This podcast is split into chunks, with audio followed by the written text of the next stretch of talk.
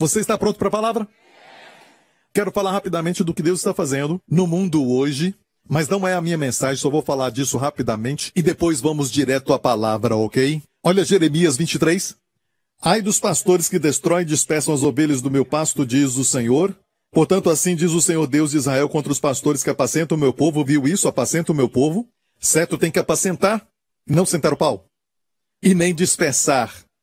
Mas essa é uma profecia de Jeremias que viveu muito antes da vinda de Cristo na Terra. Ok, então são profecias concernentes aos nossos tempos. Certo? E na verdade está explicando aquilo que acontece no mundo inteiro, no tocante a essa revolução da graça. E ele diz: Eis que visitarei sobre vós a maldade das vossas ações, verso 3. E eu mesmo recolherei o restante das minhas ovelhas de todas as terras por onde estiver afugentado, e as farei voltar aos seus apriscos, e frutificarão e se multiplicarão. E levantarei sobre elas pastores, plural. Deus vai levantar no mundo inteiro pastores sobre essas ovelhas que foram dispersadas, pastores que as apacentem. Não sentam pau. Apacentem. E nunca mais temerão, é o primeiro resultado, nem se assombrarão, outra versão desanimarão, e nenhuma delas faltará. Três coisas acontecem quando você está debaixo de pastores segundo o próprio Deus. Certo? Pastores escolhidos por Deus. Olha o que ele disse, meu aprisco. Eu reunirei o meu aprisco. Você não faz parte do meu aprisco. Você é do aprisco de Jesus. Eu sou o subpastor. Ele é o pastor maior. Amém? E o quão bom nós pastoreamos vai depender se deixarmos o bom pastor ser visto. Amém? Glória a Deus. E Deus disse que vai levantar pastores, no plural, no mundo inteiro. E está acontecendo. Certo? Esses pastores vão apacentar o povo. Mas, apacentar como? Queremos saber, porque os resultados são incríveis, os três resultados. E os resultados são: não temerão mais quando você está debaixo de pastores escolhidos por Deus. O medo se torna cada vez menor. O assombro ou desânimo se torna cada vez menor também. Certo? E nenhuma delas faltará mais. Quantos querem isso? Amém? E se você é um pastor e líder que está assistindo isso, você quer isso para o seu povo. Então é importante para nós descobrirmos como eles apacentam o povo. Está aqui no contexto, próximo verso. Eis que vem dias, diz o Senhor, em que levantaria Davi um renovo justo, esse é Jesus Cristo, nosso Senhor, nos seus dias Judá será salvo e Israel habitará seguro. Jeremias estava profetizando a vinda de Cristo, que não tinha vindo ainda, certo? E esse será o seu nome com o qual Deus o chamará. O Senhor, justiça nossa. Yahweh Sidequeno. Amém? No plural. Quer dizer que a mensagem que vai causar esses três resultados para as ovelhas de Deus, certo? É a mensagem: o Senhor é a nossa justiça. Certo? As obras as boas ações, a moralidade, não são sua justiça. Amém? Você tentando fazer tudo certo não é a sua justiça. Amém? E nós não podemos confiar em nada mais a não ser no próprio Senhor. O Senhor é a nossa justiça. Se o Senhor é a minha justiça, eu sou justo. Amém? Então, o fato é este: esta é a mensagem que está sendo falada poderosamente, está soando muito alto como uma trombeta, e certa vez era um barulho pequeno de um chofar, e agora no mundo inteiro as pessoas estão ouvindo a revolução do Evangelho. Uma afirmação do Evangelho. E Deus está falando de levantar pastores para pregar essa mensagem neste final dos tempos. Aleluia, adore ao Senhor, aleluia, igreja. Isso. A afirmação do Evangelho está acontecendo, e é incrível porque há pouco tempo atrás ninguém ouvia o Evangelho ser pregado como está sendo pregado no mundo inteiro.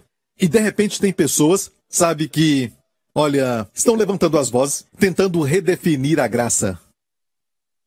E eles falam sim, a graça, a graça é favor e merecido e tudo mais, mas colocam então favor e merecido de lado e falam a graça é empoderamento.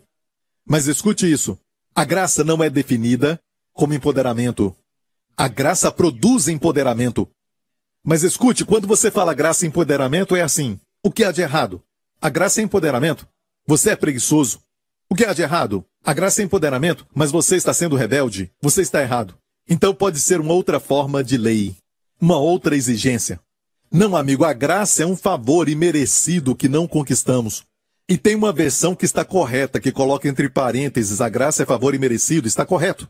Sabe, mas mais do que tudo, vamos deixar de lado a definição do homem, vamos ver a definição da Bíblia, Romanos 11, e disse, mas se é por graça, já não é pelas obras. De outra maneira, a graça já não é graça. Se, porém, é pelas obras, já não é mais graça. De outra maneira, a obra já não é obra. Eu amo a simplicidade da palavra. Deus está falando, uma coisa é contrária à outra. Ou é pelas obras, você mereceu, você trabalhou por isso, ou é imerecido. Quando Deus exige algo de você, ou parece que ele exige algo, lembre-se disso, lembre-se do tempo de Salomão, uma época dourada de Israel. A Bíblia diz que o número de pessoas que estavam lá, naquela época, em Judá e Israel, 1 Reis 4, capítulo 4. Lembre-se disso. Eram, pois, os de Judá e Israel muitos como a areia que está junto ao mar, em multidão, comendo e bebendo e alegrando-se. Pense nessa descrição. Não era só como areia no meio de um lugar mas a areia que está na praia. Você sabe que aquela areia é bem fininha? Parece um pó. E Deus disse: Judá e Israel eram numerosos como areia. Junto ao mar, em multidão. Uau! Como poderia um rei governar todo aquele povo? Aquele número, sabe, de multidão. E alimentar, apacentar e liderar? No mesmo capítulo mais em frente, olha o que Deus fez. E deu Deus a Salomão sabedoria, e muitíssimo entendimento, e largueza de coração como a areia que está na praia do mar. Então, quando a exigência era grande, a provisão também era. Hey, hey, aleluia! Não se preocupe, igreja. Quando Deus te dá uma missão, não é uma exigência, é uma provisão. O que eu estou fazendo? Eu estou pregando. E eu poderia ficar assim. Ah, esse pessoal aqui é muito faminto. Eles vão te dar um sabão se a mensagem não for boa. Ah, é muita exigência da New Creation Church. Eles são glutões espirituais. Todo domingo tem que produzir. E eu não viajo muito, eu prego todo domingo. Todo domingo é produzir, tem que produzir. É muita exigência. Seria só estresse.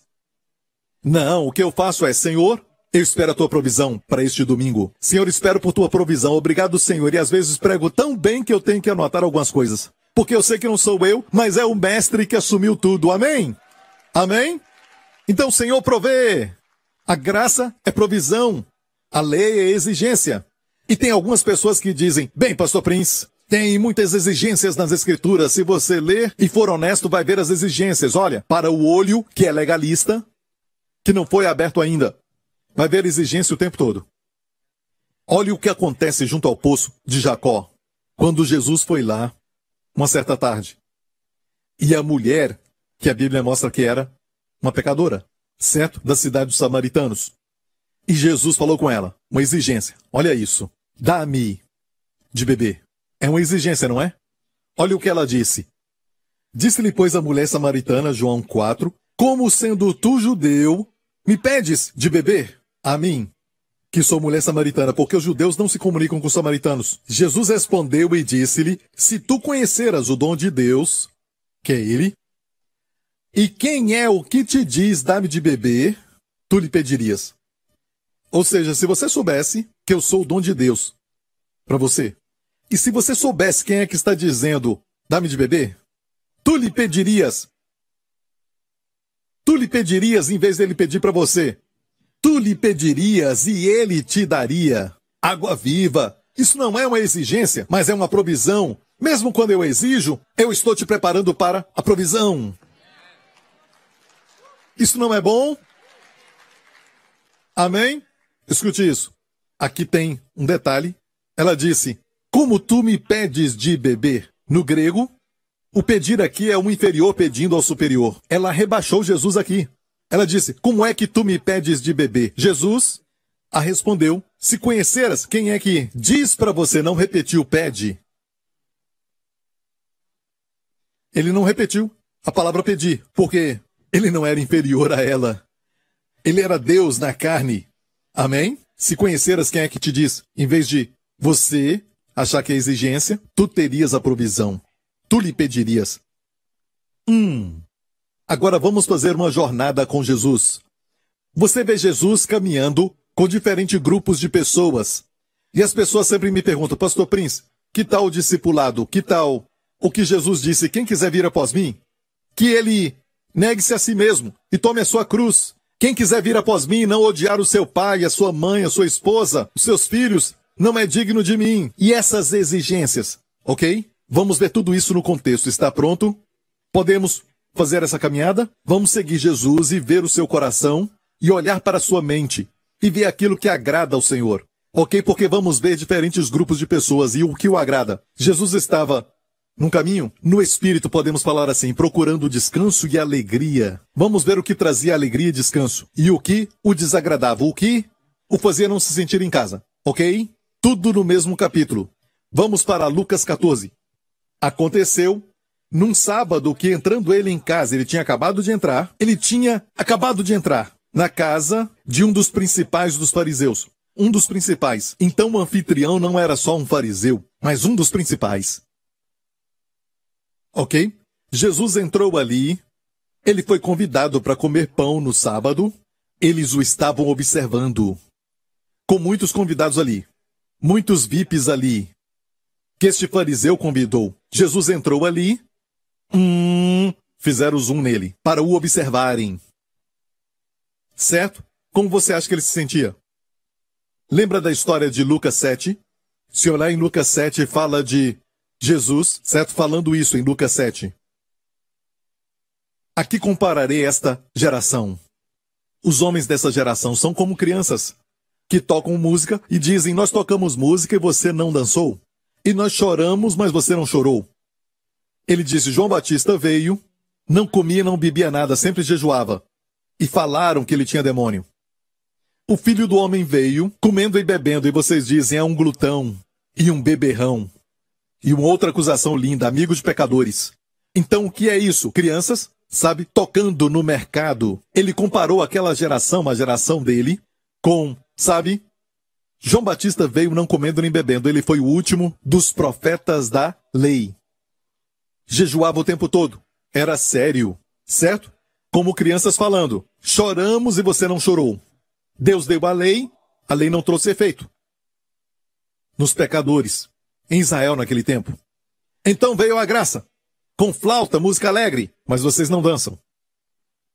A graça veio para celebrar o amor de Deus pelo homem, certo? E o homem está tão perdido que quando escutam o barulho triste da lei, não choram. Quando escutam o som alegre da graça, eles não se alegram e ficam uh, e realmente perdidos. Não é verdade? O homem quer ter a salvação de Deus, as bênçãos de Deus, sua santidade, a vida abundante, e eles querem então ter isso pela lei. E não conseguiram, não conseguiram. E até hoje, até alguns cristãos querem ter as bênçãos de Deus e a santificação, uma vida santa pela lei, mas não conseguem. Tentam e não conseguem, não podem, não podem. Então, Deus oferece a graça e eles não querem. Então, tentaram a lei, mas a lei, debaixo da lei não podiam, e sob a graça, não querem. Como crianças, você toca música, não tem resposta. Algo triste, não tem lágrimas. Então chamaram João Batista de diabo. Era um profeta da lei, o maior dos profetas, Jesus disse. Jesus veio, comendo e bebendo, não jejuando, e falaram: glutão, beberrão, amigo dos pecadores, que acusação linda, amigo dos pecadores. Então Jesus, sabe, ele, nos próximos versículos, fala que ele entrou na casa do fariseu, chamado Simão. Um fariseu chamado Simão convidou Jesus e deu para ele um banquete. Obviamente, os seus motivos não eram puros. Certo? Porque sabemos que ele queria julgar Jesus, então uma mulher, talvez uma prostituta, veio e ela chorou aos pés de Jesus, se assentavam assim, chorou por trás aos seus pés, e enxugou seus pés com cabelo, e derramou óleo precioso. E Jesus disse: Essa mulher, certo? Como ela me amou. É certo, eu vim para sua casa. Olha o que ele falou para o anfitrião, bem na cara. Eu vim para tua casa e não me deste água para os meus pés. Para limpar, olha para ela. Ela não cessa de beijar os meus pés. E falou assim: ela ama muito, porque ela foi muito perdoada. E ele falou isso porque o fariseu na sua mente disse, na sua mente, não com palavras, se essa pessoa fosse realmente de Deus, um verdadeiro profeta saberia quem é essa mulher. E Jesus respondeu a isso. mesmo ele não tendo falado. Agora a pergunta: quem deu para Jesus um grande banquete? Simão o fariseu ou aquela pecadora? Quem deu para Jesus algo que satisfez sua alma? Ele olhou para ela e disse: Mulher, os teus pecados te são perdoados. Quem o agradou mais? Quem deu alegria para ele? O fariseu que deu para ele um grande banquete? Deu, eu disse deu, deu para Jesus um grande banquete e Jesus o corrigiu. Ou a pecadora que não tinha nada para dar, mas sim tomar. Quem o agradou? Fala comigo, igreja. A mulher. Você quer agradar ao Senhor? Aprenda a receber dele. Deixa que ele, sabe, não tente dar para ele. Não tem essa mentalidade. Pastor, fomos chamados para ser doadores, generosos, abençoadores. Isso até parece ser bom. Sim, eu sei, mas antes disso, você tem que receber. Antes de andar, Deus vai te fortalecer, certo? Tem que receber tudo antes de fazer tudo isso. Posso ouvir um amém? Olha a atitude de Jesus para com esse fariseu que deu para ele um banquete que não satisfez. Ele não ficou alegre na presença daquele povo. Mas vindo uma mulher que não tinha nada para dar, mas só receber, Jesus ficou satisfeito. A elogiou. Olha essa mulher, a elogiou. E ainda corrigiu o fariseu. Hum, ele é o mesmo ontem, hoje e para sempre. Vamos continuar a jornada. E eis que estava ali diante dele um certo homem hidrópico. Essa doença talvez seja aquela do braço inchado, que chamavam de hidrópico. O braço inchava e acumulava, então, água. Acumulava água. E Jesus, tomando a palavra, falou aos doutores da lei, aos fariseus, dizendo: É lícito curar no sábado? Perguntou para eles. Próximo. Eles, porém, calaram-se, tomando-o, curou e o despediu. Olha, ele amava isso, era o seu hobby, ok? Ele foi convidado para aquela casa e fez isso, certo? E Jesus é assim, ele estava sempre dando, certo? Olha, o fariseu, que era um dos principais, estava dando para Jesus um banquete. Seja qual for a razão, sabemos que a razão não era justa, as intenções não eram boas, porque ele foi ali para ser observado. O observavam. Certo? E eles viram um homem que tinha compaixão pelos doentes. Certo? E respondendo lhes disse, qual será de vós o que caindo-lhe no poço um dia de sábado jumento ou boi não tire logo ou seja, jogou em cima deles e fez com que eles fossem juízes. Eles se calaram. Curar o enfermo é como tirar um jumento do poço. Ok? Faz sentido. É comum. Isso fazia sentido.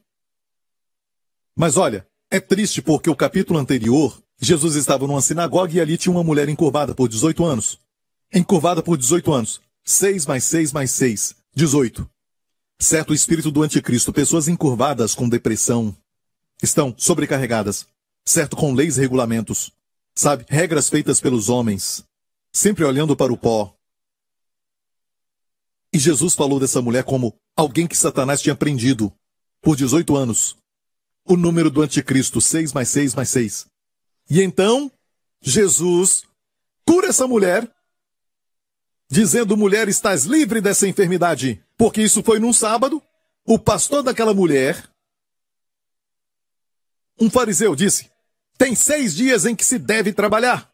Então esse deve era trabalhar. Escute isso. Tem seis dias em que se deve trabalhar. Nesses venha ser curado, não no sábado. Jesus disse: hipócrita, essa mulher é filha de Abraão. Ela não deveria ficar livre, o deveria de Jesus. Ela deveria ser curada. O deve dele, o deve do fariseu era deve trabalhar. Nesses dias venha ser curado. Jesus disse: Não, ela é filha de Abraão. Ela deve ser liberta.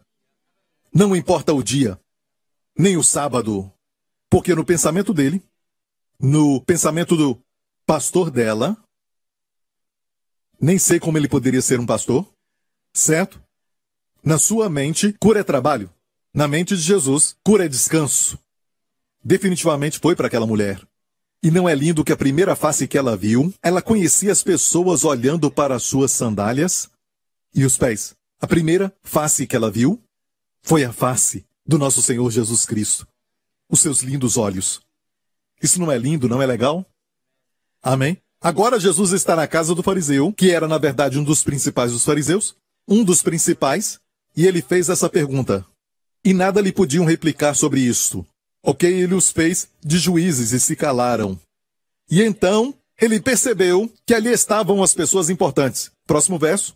E disse aos convidados uma parábola, reparando como escolhiam os primeiros assentos, dizendo-lhes: quando por alguém fores convidado às bodas, não te assentes no primeiro lugar. Não aconteça que esteja convidado outro mais digno do que tu, e vindo o que te convidou a ti, te diga, dá o lugar a este, e então com vergonha tens de tomar o derradeiro lugar. Mas quando fores convidado, vai e assenta-te no derradeiro lugar, para que quando vier o que te convidou, te diga, amigo, sobe mais para cima. Então terás honra diante dos que estiverem contigo à mesa. Porquanto qualquer que a si mesmo se exaltar será humilhado, e aquele que mesmo se humilhar será exaltado. Então ele ficou ali assentado, tinha curado o homem, certo? O anfitrião do seu lado, e os importantes ali, certo?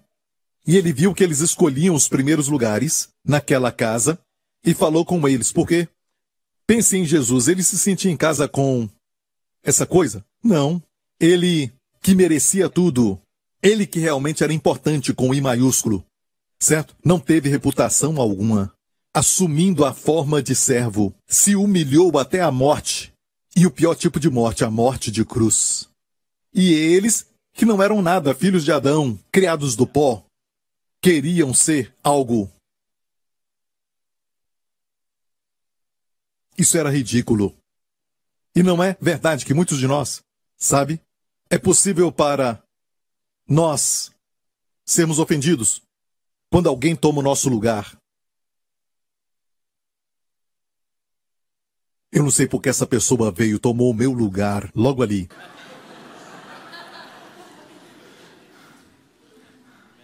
Você viu como ele falou comigo? Ele nem me chamou de professor ou doutor. Bem, eu acho que eu tenho esse título, sabe? Um pouquinho do ego quer aparecer. E na verdade, tudo que temos, tudo que somos. Amo Romanos 11. Isso acaba logo com a carne, ok? Olha Romanos 11. Porque dele, a origem. E por ele, o meio. E para ele, o final. São todas as coisas. Glória, pois, a ele eternamente. Amém? Amém? Amém! Glória a Deus!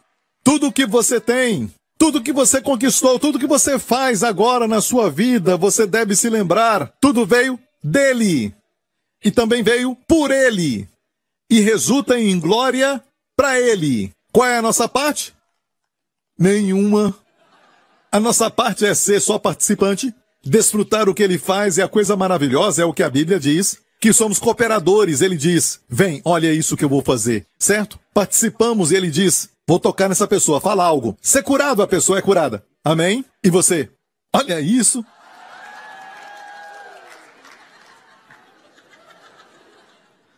como se fosse algo. Olha, o meu filho Justin está com quatro meses de idade. E ele ama ficar em pé. Dá para ver na sua face quando você o pega, fez quatro meses, dois dias atrás, ou três dias. Quando você o pega, ele olha e sorri. E eu o seguro, a sua cabeça balança. E ele sorri, ele fica com um grande sorriso. E quando eu o solto, ele estica as pernas porque ele não quer se assentar. Então ele estica as pernas e quando eu o levanto de novo, ele volta a sorrir. Quando eu o coloco nos meus braços, sabe, quando o trato como um bebê, ele chora. Mas se fica em pé, ele sorri. Ele acha que ele está ficando em pé. Ele não sabe que o apoiando tem mãos eternas. Não é igreja? Amém! Amém! Glória a Deus, nós pensamos que fizemos, mas é Deus quem faz. Ele provê tudo. Se alguém é bom, se alguém é bom, você diz ele é um bom, sabe, um bom líder de célula. Olha, isso é porque ele sabe, ele sabe de onde está vindo isso, ele sabe como fazer por ele, e ele sabe que tudo vai voltar para ele. Amém. Voltando para a casa do fariseu. Ele olhou para eles achando que eles eram importantes, eles não eram nada. Sabe, Adão tinha tudo. No jardim, sem competição. Ele tinha tudo. Pecou contra Deus. Jesus, o último Adão, ele foi para o deserto e obedeceu a Deus. Certo? Aquele que era realmente alguém. Olhando para toda essa loucura, as pessoas olhando, Jesus nunca contava com a opinião de ninguém, então não se entristecia com a opinião de ninguém. Já viu isso em Jesus, mas nós, as pessoas podem nos bajular para pensarmos bem delas. E também, alguém pode falar mal de nós, nos ofender, e vamos pensar mal delas. Ou seja, julgamos as pessoas baseados em nós. Julgamos as circunstâncias baseados em nós, mas Jesus era independente de tudo isso, podia curar e falar aquilo naquela casa. Ele não dependia de ninguém. Ainda assim, tão humilde. Ele que tinha tudo e era realmente alguém. O Filho de Deus, 100% homem e Deus. E ele disse: O que se exalta será humilhado e o que se humilha será exaltado. Ele falou isso para os convidados naquela casa e vai falar com o anfitrião. o anfitrião não ficou de fora, olha isso. E dizia também ao que o tinha convidado. Agora o principal dos fariseus. Quando deres um jantar ou uma ceia, não chames os teus amigos, nem os teus irmãos, nem os teus parentes, nem vizinhos ricos, para que não suceda que também eles te tornem a convidar e te seja isso recompensado. Mas quando fizeres convite, chama os pobres, aleijados, mancos e cegos e serás bem-aventurado. Porque eles não têm com que tu recompensar, mas recompensado te será na ressurreição dos justos. Ouviu o que ele disse? Para aquele homem, o anfitrião, que convida alguém para ser convidado também. Uma mão não é isso? Também lava a outra? Mas o Filho de Deus veio e ele deu sem esperar nada em troca. Ele emprestou sem esperar receber. Todos que ele curava, ele devolvia para a família. Amém? Aquele menino, filho da viúva de Naim, aquela viúva que perdeu seu filho, que era adolescente ou um jovem, Jesus o ressuscitou e o devolveu para sua mãe. Ele não ficava com quem lhe curava. Nunca. Todos que curava, a filha de Jairo, ele devolvia para o seio da família. Ele não pegava, ele nunca fazia exigência, porque ele tinha curado. Tem gente que faz isso. Olha, Jesus te curou. Agora dedique a sua vida ao Senhor. Não, os que são chamados são chamados. Como Mateus, cobrador de impostos, siga-me. Os pescadores, sigam-me. Quem ele queria que o seguisse, certo tempo todo, ele dizia: siga-me. A sua cura não pode ser comprada. Amém? Olha, ele falou para, sabe, o fariseu, olha o que ele falou para o anfitrião. Olha, você convida alguém que vai te convidar. E é por isso que nós podemos fazer coisas como ser generosos e aos olhos de Deus isso não é. Sou generoso, mas você tem que me pagar. Mas nada escapa aos olhos de Jesus. Olha, ele estava sentado ali, imagine isso. Não era sua casa. Ele não se sentia em casa. O seu coração estava triste olhando para este comportamento. Certo? Estou te mostrando essa jornada no espírito. Mas uma pessoa, a graça tocou no seu coração e ele disse: Bem-aventurado! O que comer pão no reino de Deus, ele disse.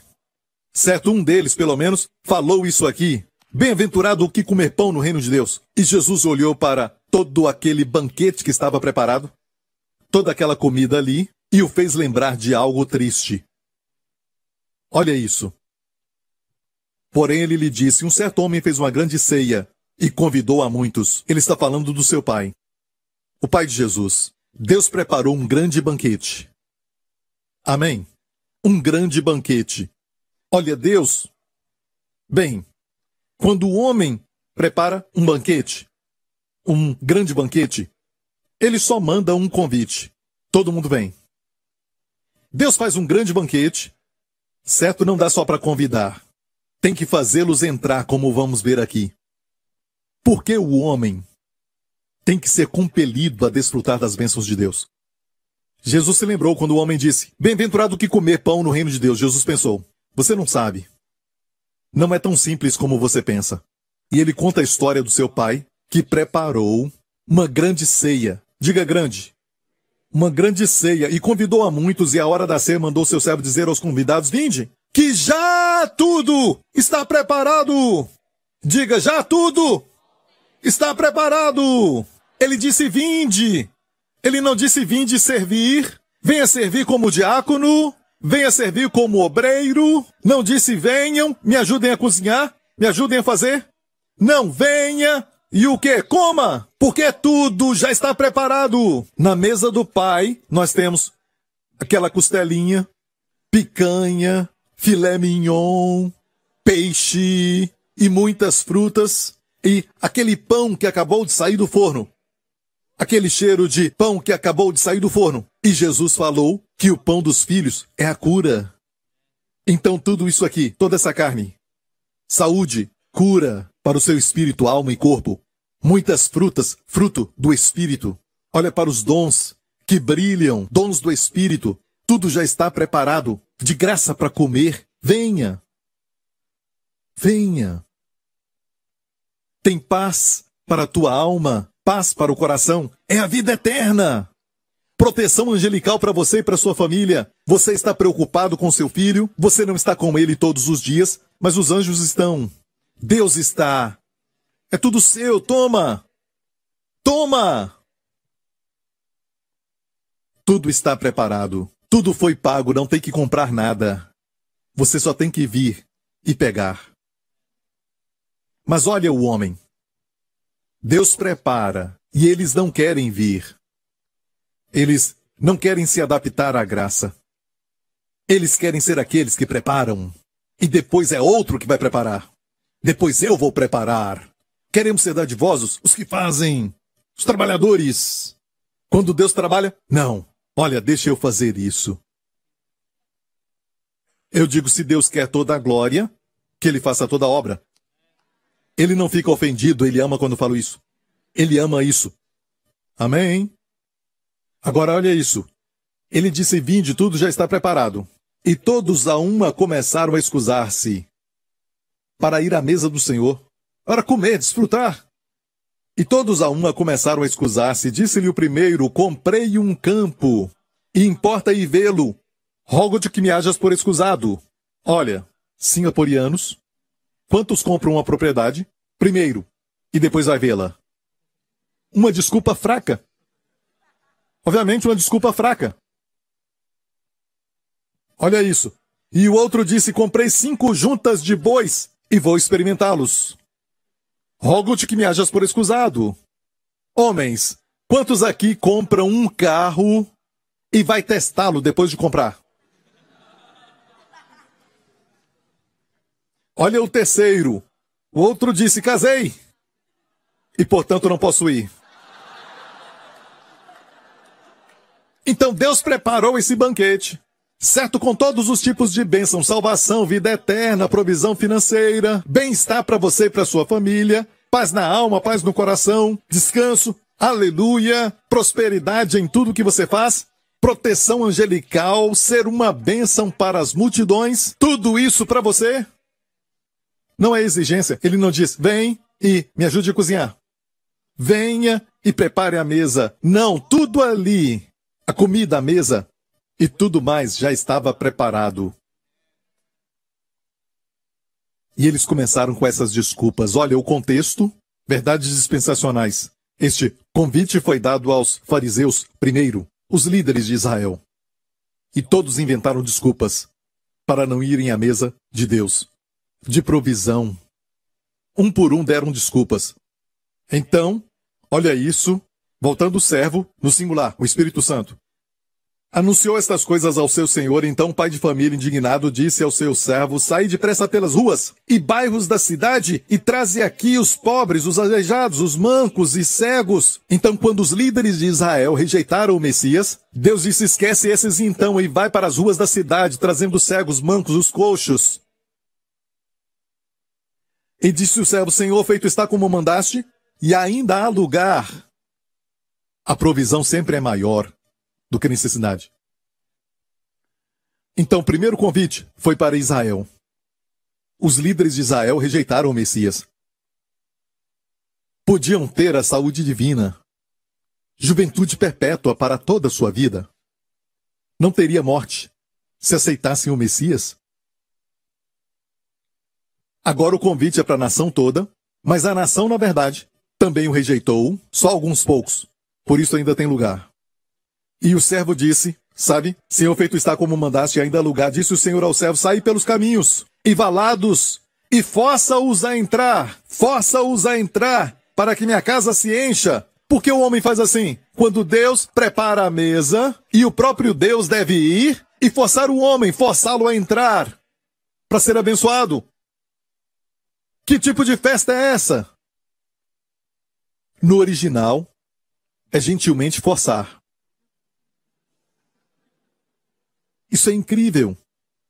E todos nós, se formos humildes, vamos perceber que éramos tão cegos e tão mortos espiritualmente e tão perdidos, certo que Deus, o Espírito Santo, teve que vir e nos conduzir. Olha o verso 21. Traze aqui, ele teve que nos trazer. Senão, nunca encontraríamos a mesa. A mesa da provisão. Olha isso também no verso 21. O primeiro convite foi pelas ruas e pelos bairros. Isso é Israel. Certo? O último é para nós. Olha isso. 23. Sair pelos caminhos. Caminhos fala de cidades e valados. É o nosso tempo. Onde vemos caminhos? Nas cidades. Isso foi para os gentios.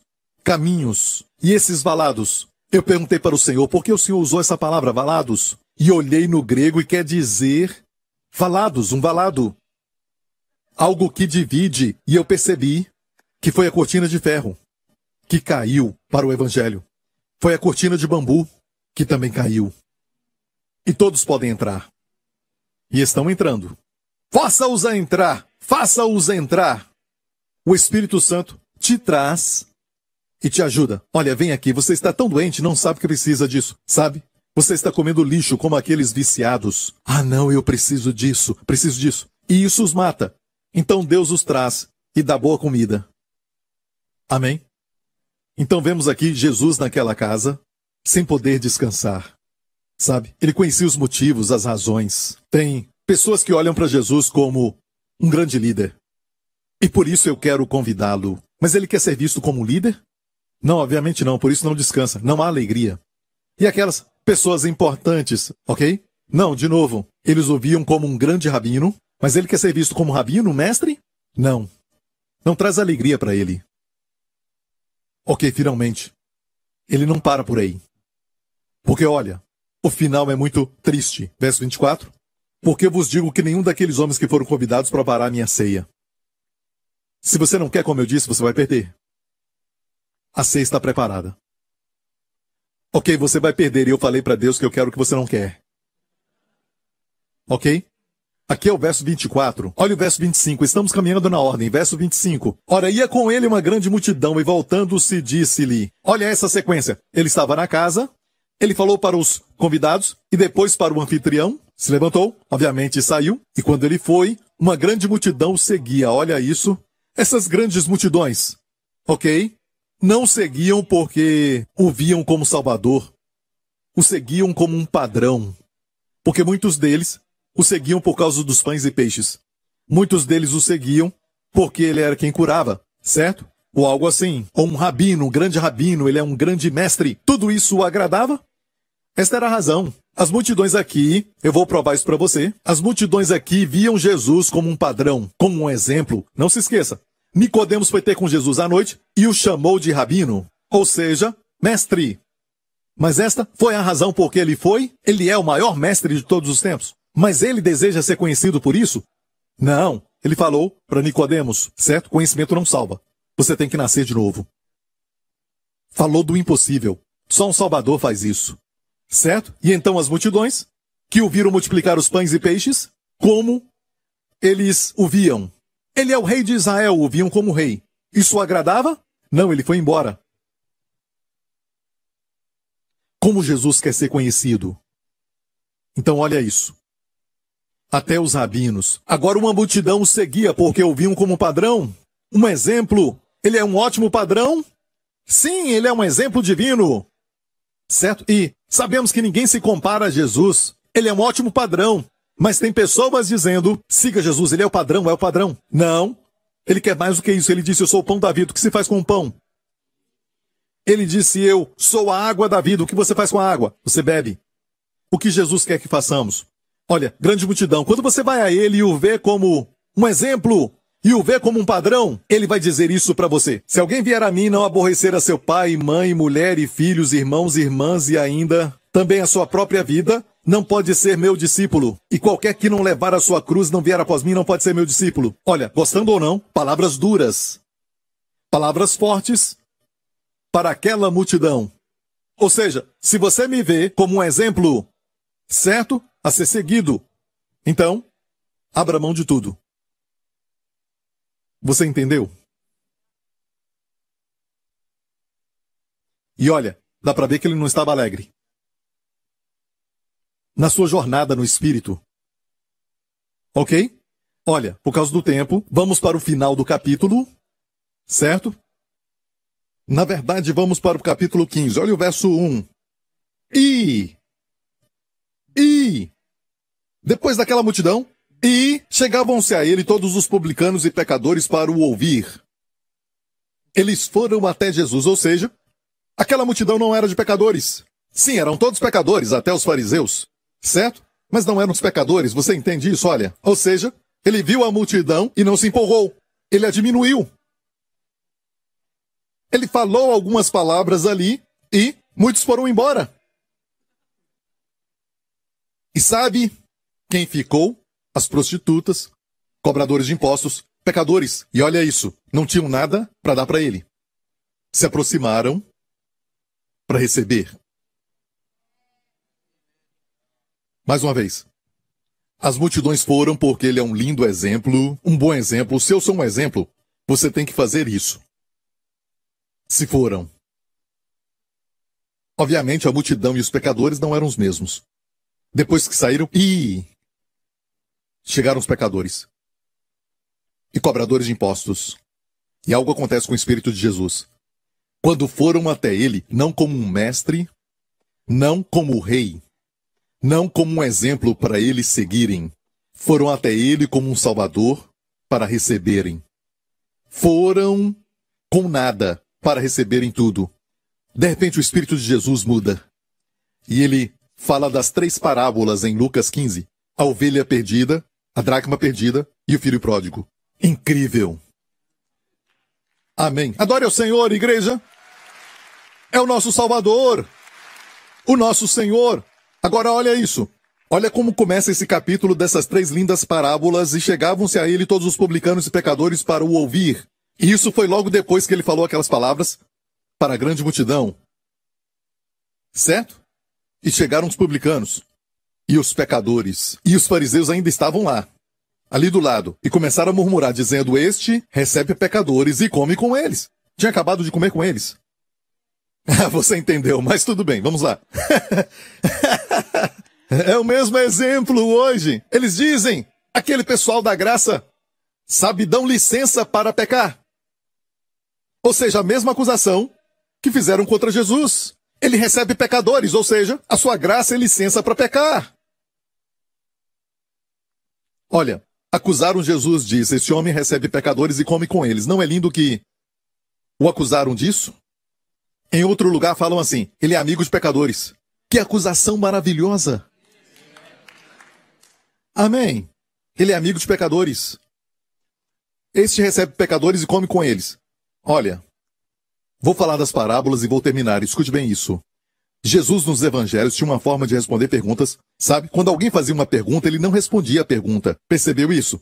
Quando diz assim, quando será o sinal da tua vinda? Os discípulos perguntaram. Ele não disse, bem, primeiro de janeiro. Ele não falava desse jeito. Ou 25 de dezembro. Certo? Ele não respondia as perguntas. Todas as perguntas que fizeram nos evangelhos, ele respondia de uma forma que ia até a raiz do problema.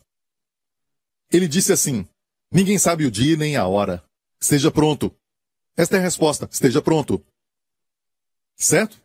Ele nunca, na verdade, não era só para responder a pergunta, mas falar ao que pergunta. Ok? Algumas perguntas era para pegá-lo. Então ele nunca respondia. E aqueles estão acusando e ele não responde. Sabe o que ele fala? Falaram: Este homem recebe pecadores e come com eles. Pense nas respostas que Jesus podia ter dado. Deixe-me explicar uma coisa. Eu não estou comprometendo a graça, certo? Nem comprometo a santidade. Comendo com pecadores. Você não sabia que eu estou indo para a cruz e vou morrer por eles? Portanto, eu glorificarei a santidade de Deus por minha morte. Porque pecado tem um preço e eu vou morrer. Ele podia falar isso, mas não falou. Ou então não sabia que Deus é justo em fazer o pecador justo, ele não se comprometeu, ele não rebaixou seu padrão para aceitar pecadores, não a cruz mudou. Quer dizer que ele podia falar isso, mas sabe qual é a razão de comer com pecadores? Você quer saber isso? Olha isso, ele conta uma parábola. Que homem dentre vós, tendo cem ovelhas, e perdendo uma delas, não deixa no deserto as noventa e nove, e vai após a perdida, até que venha achá-la. E olha isso, e achando-a, a põe sobre os seus ombros, jubiloso. E chegando a casa, convoca os amigos e vizinhos, dizendo-lhes: Alegrai-vos comigo, porque já achei a minha ovelha perdida. Digo-vos que assim haverá alegria no céu por um pecador que se arrepende, mais do que por 99 justos que não necessitam de arrependimento. Agora olha isso, isso é maravilhoso. A sua razão, o perguntaram. Por que você come com pecadores? Sabe como ele respondeu? Porque eu como com eles? Porque isso torna o meu Pai e o Espírito Santo e eu alegres. O pai na história do filho pródigo, o Espírito Santo, a mulher da moeda perdida, e o pastor, ele. Ficamos alegres. E que razão gloriosa! Eu posso meditar nisso por meses. Uh, a razão por que ele dá faz os céus e todos no céu alegres. Quando o Deus Todo-Poderoso, o Deus de Abraão, Isaac e Jacó, o Deus três vezes santo, santo, santo, quando perguntam para ele, por que você lida com essas pessoas com tanta graça? Como ele responde? Isso me faz alegre. É um prazer para o meu pai. Dá para você. Dá para você. Até o reino. É um prazer para o meu pai. Dar para você o reino. Se a verdade fosse pregada, não íamos forçar ninguém para ser curado. Seriam curados enquanto ouvem. Igreja, esta é a maravilhosa graça. Quando os fariseus deram um banquete para Jesus, deram para ele. Isso não o agradou. A multidão, a grande multidão, deu para ele o respeito, a admiração. Como um mestre, isso não agradou. Mas vindo os pecadores, para pegar, para receber, ele fala sobre alegria do pastor quando encontra a ovelha. Não é nunca a alegria da, daquilo que foi perdido, mas de quem encontra. Nas três parábolas é a alegria do pastor, a alegria da mulher que achou a moeda perdida e a alegria do pai que falou: Vamos fazer uma festa! Meu filho estava perdido e foi achado! Bem, pastor Prince, eu acho que essa ovelha tem que entender antes de ir a Jesus, que tem que negar pai, mãe, todo mundo e até mesmo a própria vida, depois ir a ele. Ele não falou isso para eles. A ovelha não encontra o caminho. A ovelha não consegue. Quando ele a acha, então ele estava buscando. Você diz, eu achei o Senhor. Na verdade, ele te achou. Você diz, achei o Senhor. Ele não estava perdido. Você estava. Eu entendo o termo, certo? Eu entendo tudo isso, mas o Senhor me encontrou. Sabe, mas quando ele a encontra, ele coloca sobre seus ombros. Os seus ombros. Em Isaías 9, diz que o governo de todo o mundo está sobre os seus ombros. Sobre os ombros de Deus está todo o universo. E esses mesmos ombros nos remiram. Esse é o seu coração. Amém? Agora escute essa pergunta. No verso 7 ele disse: Digo-vos que assim haverá alegria no céu por um pecador que se arrepende, mais do que por 99 justos que não necessitam de arrependimento, ok? Aqui está o assunto do arrependimento. Pastor Prince, tem que falar mais de arrependimento. Ok. Eu vou falar sobre isso. Como que a ovelha, que estava perdida, se arrependeu? Vamos ver, ok? Vamos voltar lá no início, versos 3 e 4. Ok? E vai após a perdida, estava perdida. Até que venha achá-la. Quem é que vai após? O pastor. Quem é que vai até achá-la? Não descansa até encontrá-la, o pastor. Próximo verso. E achando-a, quem achou? O pastor. E a põe sobre os seus ombros. Quem faz isso? O pastor. Jubiloso, quem se alegrou? O pastor. E chegando a casa, o pastor. Convoca os amigos, o pastor. Dizendo, alegrai-vos comigo, o pastor. E nós estamos participando dessa alegria com ele. Mas isso aqui não é falado. O Senhor é assim, se alegra tanto que quer que todo mundo se alegre com ele. Nós não chegamos nesse nível de alegria. Olha, o que a ovelha fez para se arrepender? Porque aqui diz: Digo-vos que assim haverá alegria no céu por um pecador que se arrepende, então, obviamente, essa ovelha perdida se arrependeu. E como se arrependeu? O Senhor me falou isso um tempo atrás. Ele falou assim: quando alguém perguntar para você sobre arrependimento, use essa passagem. Nunca vi ninguém pregar isso. Como a ovelha se arrependeu? Eu vou falar o que aconteceu. Arrependimento é mudar a mente. Todo domingo tem arrependimento na igreja New Creation. Sabe por quê? Enquanto eu prego, a sua mente muda.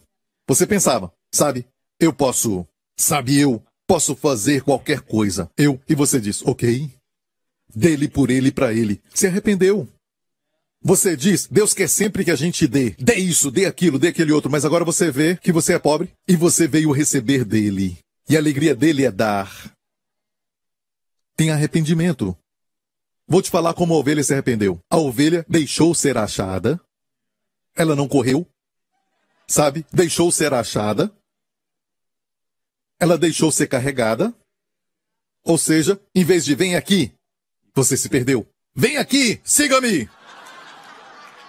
Deixa mãe e pai e siga-me. Não, ele a carregou. A carregou. E ela deixou ser carregada. Não usou a sua força. Ela foi carregada. Descansou nos ombros fortes de Jesus. Isso é arrependimento. Ela se permitiu ser então amada. Ela se permitiu ser achada. Ela se permitiu ser levada. Isso é arrependimento e traz muita alegria. Isso traz muita alegria. Muita alegria! Para Jesus, para o Espírito Santo, para o pastor. Olha, não temos tempo para olhar para a moeda perdida, para o filho pródigo, mas falam o mesmo. O pai se alegrando com o filho que estava perdido. A mulher que acha a moeda perdida e se alegra. Então temos o pai, o filho, a mulher tipifica o Espírito Santo e o Espírito Santo. O Deus Trino se alegrando quando encontra um pecador. E tudo isso para responder: Este recebe pecadores. Certo, os pecadores estavam ali, ouvindo as três parábolas. Escute isso, igreja. Ele não falou para eles: Não venha a mim antes de negar pai e mãe. Não. Pregou graça para eles. Por quê? O viram como mestre? Não. Um rabino? Não. Um exemplo? Não. Ele é tudo isso. Mas ele quer que o vejamos como Salvador. E temos essas pessoas que dizem: bem, se ele não for senhor de tudo, ele não é senhor de nada. Parece bacana, poético. Mas escute, é uma doutrina que não é de Deus. Essa declaração não é de Deus. Ou seja, você com as suas próprias forças tem que organizar a sua vida e colocar tudo no lugar certo, porque se ele não é senhor de tudo, ele não é senhor de nada. Se ele não é senhor, você não é salvo. E aí voltamos para a justificação pelas obras? Não. E alguns falam, Salvador é bom. Sabe essa atitude? Ser salvo é bom, ser salvo é básico. Ser salvo é primeiro passo. Agora temos que vê-lo como Senhor. Honestamente, aqueles que o viam como mestre não agradaram. Os que o viam como rei ele foi embora para as montanhas, deixou a multidão. Depois que multiplicou pães e peixes, aqueles que o viram como exemplo também não agradaram. E ele é tudo isso. Mas os que foram a ele como Salvador o alegraram. Eu não sei você, mas todo dia preciso de um Salvador. Até para salvar de mim mesmo. Sabe? Alguém me segure esse tipo de coisa. Tem que ter alguém para te segurar às vezes. Alguém me salva, sabe? Todo dia tem salvação. Ele te salva da depressão. Ele te salva do egoísmo. Ele te salva de problemas sérios. Você nem sabe. Você dá graças a Deus pelas coisas das quais ele te tirou. Não agradecemos a ele pelas coisas que ele preparou, nos dando livramento. E tem muito disso acontecendo. E te digo isso: ele é o Salvador. O câncer estava te procurando para entrar na sua vida dois anos atrás, três anos atrás, mas não entrou. Por quê? Você nem agradeceu a Deus. E por quê? Você nem sabe. E muitas vezes você não é curado. Ele te guarda para não precisar de cura. Damos graças muitas vezes pelo que sabemos. E a parte maior, nós nem sabemos. Sabe de algo? O Senhor diz tudo bem, porque O filho nunca ama o pai como o pai ama o filho.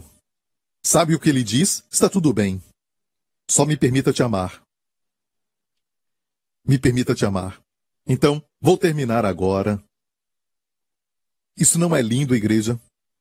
Que a alegria do nosso Pai é a de pecadores vindo a Ele, até crentes. Não pense que é só para as pessoas do mundo, não é. Esse alimento não é somente um filé mignon, a salvação. Depois de ser salvo, você está só. Desculpa, use a sua força. Não, tem um grande banquete que é o que? A cura dos filhos, o pão. Tem aquela costelinha, hum, saborosa. Estou com fome, ok. Então, tem vinho novo para te alegrar com o amor de Deus. E tudo já está pronto para você. Amém? É por isso que o diabo tem que cegar o entendimento das pessoas para o glorioso evangelho de Jesus. Sabe? Por que ele tem que te cegar? Se o evangelho não é glorioso, não precisa cegar, é só mostrar que o evangelho é um tédio. Mas se o diabo tem que cegar o entendimento das pessoas, é porque o evangelho na verdade é glorioso. Ele tem que cegar as pessoas para este banquete. Tem que cegar pessoas. Sabe quando a esposa vê uma linda garota vindo no seu caminho? Ela cobre os seus olhos, certo? Por que ela faz isso? Porque aquela menina é linda. Mas se uma vovozinha passa ali, ela não faz isso. Desculpa, uma bisavó. Ok, uma tataravó. Eu sei que tem muita avó que são novas, filhas de Sara aqui, amém? Ok, então estou falando de uma tataravó. Porque o diabo trabalha para cobrir os olhos. Porque, igreja, o evangelho é glorioso. Se o mundo ver isso, vai quebrar essas portas. Amém? Quando verem Jesus como ele é. E sabe o que eles estão pensando lá fora? De nós? Sabe, pensam que o cristianismo é Deus quer isso, Deus quer que você abra mão disso, daquilo, daquele outro. E você acha que Deus pensa por um momento que você é capaz de abrir mão? Você é capaz de fazer isso? Ele sabe que não. Amém? Então, às vezes, você acha que ele está exigindo. Na verdade, ele está te preparando para a bênção. O que você precisa nesta tarde? Será que é cura para o seu corpo? Paz para a sua mente? Você quer a intervenção de Deus no seu relacionamento? Você quer que ele trabalhe no seu casamento? Ou você deseja uma bênção do favor de Deus no seu casamento? Tudo está preparado. Certo? Tudo está preparado. Venha e tome. Venha pegar, pegue sabedoria. Pega alegria, tem muito fruto do Espírito. Amor, alegria, paz, até domínio próprio tem. Venha, venha e pegue. Curve a sua cabeça e feche os seus olhos aqui neste lugar e onde você estiver. Você quer pegar? Amém. Eu e a minha casa. Diga isso, eu e a minha igreja. Tudo está preparado. E tudo é meu. Tudo isso é para mim. Amém? Não vamos deixar nada nesta mesa. E você? Receba. Pai Celestial, te agradecemos por teu amor e por tua graça. Santo, Santo, Santo. Te amamos, Pai. Tua santidade está nos justificando pelo sangue de Jesus. Essa santidade que condenou os nossos pecados no corpo de Jesus Cristo. Essa mesma santidade nos declara justificados. E todo santo dia, Senhor, vamos a Ti para receber. Vamos a Ti para pegar. E oro em nome de Jesus para que a Tua luz brilhe em toda a mente, em todo o coração. Quebra, Senhor, essa barreira, essa essas trevas, Senhor, nessa mente, que a tua luz brilhe neste lugar de trevas, que a revelação flua como um rio. E Pai, eu oro para que até aquilo, Senhor, que parece que é exigência, se soubermos quem é aquele que fala a nós, nós pediremos e ele nos dará. Se você tem uma responsabilidade agora que está pesando nos seus ombros, Talvez é finanças, você tem que pagar algo e está pesando sobre os seus ombros. Meu amigo, é hora de vir à mesa e comer. Aqui tem provisão. Diga, Pai, eu venho E te dou toda a glória, Senhor, porque tu tens toda a provisão. Obrigado, Pai. Aprenda a descansar, irmão. Aprenda a descansar. Não carregue este peso mais. Jesus te carrega agora. E Ele quer que você libere. Quando você liberar, você vai deixar Deus fluir. Se segurar, Deus vai liberar. Mas se você liberar, Deus segura esse problema. Deus vai trabalhar. Deus vai acabar com ele, com este problema. Talvez é a sua família. Você está preocupado com seu filho ou uma filha adolescente? Bem, tem resposta na mesa, tudo está preparado. Isso faz parte de tudo. Venha e receba. Isso agrada ao Pai. Quando você diz: Eu não sei como lidar com meu filho. Eu quero receber sabedoria. Como tu deste sabedoria a Salomão, de acordo com a luta. Foi a provisão. Eu venho a ti agora para receber sabedoria. Eu venho agora receber sabedoria. Obrigado, Jesus. Se você está aqui, amigo, e nunca recebeu a Jesus Cristo, colocou sua fé nele, receba dele a salvação, perdão dos seus pecados, passado, presente e futuro. Perdão por completo. Se você diz, pastor, eu vejo agora que salvação não é fazer. A salvação já foi feita por mim. Só tenho que receber. Quero receber Jesus como meu Salvador. Meu amigo, isso é a graça. Tudo está preparado. A salvação é sua. A vida eterna é sua. Por Jesus Cristo. Você quer receber Jesus? Você vai receber tudo. Se você quer isso, onde estiver, você que está assistindo, faça essa oração comigo de coração. Diga, Pai Celestial, eu te agradeço. E eu creio que tu me amas e enviaste o teu filho Jesus Cristo para morrer lá na cruz, no meu lugar, pelos meus pecados, para que eu receba o perdão por completo dos meus pecados. Jesus tomou meu julgamento e eu recebo a sua justiça, o seu favor. Jesus tomou a minha maldição e eu recebo todas as suas bênçãos. Obrigado por essa troca divina. Jesus Cristo é o meu Senhor e Salvador, agora e para sempre. Em nome de Jesus. Amém, e amém, e amém. Glória a Deus, glória a Deus. Aleluia, aleluia. Obrigado, Senhor, muito obrigado. Amém. Quando você confessa Jesus como Senhor, não é você tentando colocar tudo em ordem. Ele faz isso. Amém. Você o confessa como Senhor e Salvador. Amém, Senhor da sua vida e ele será Senhor de tudo. Por seu poder. Amém. Glória a Deus. As you worship the Lord, God fights your battles. Worship in Greek is pros kunio. Pros is to come close. Kunio, kiss. When we worship God, we are coming close to God to kiss. I believe that there is a corporate anointing whenever we come together to worship the Lord as the body of Christ, even online. So if you're looking to be part of a community of grace believers, join us for service every Sunday. God bless you, and I'll see you online for church this weekend. Join our digital service every Sunday at gracerevonline.com.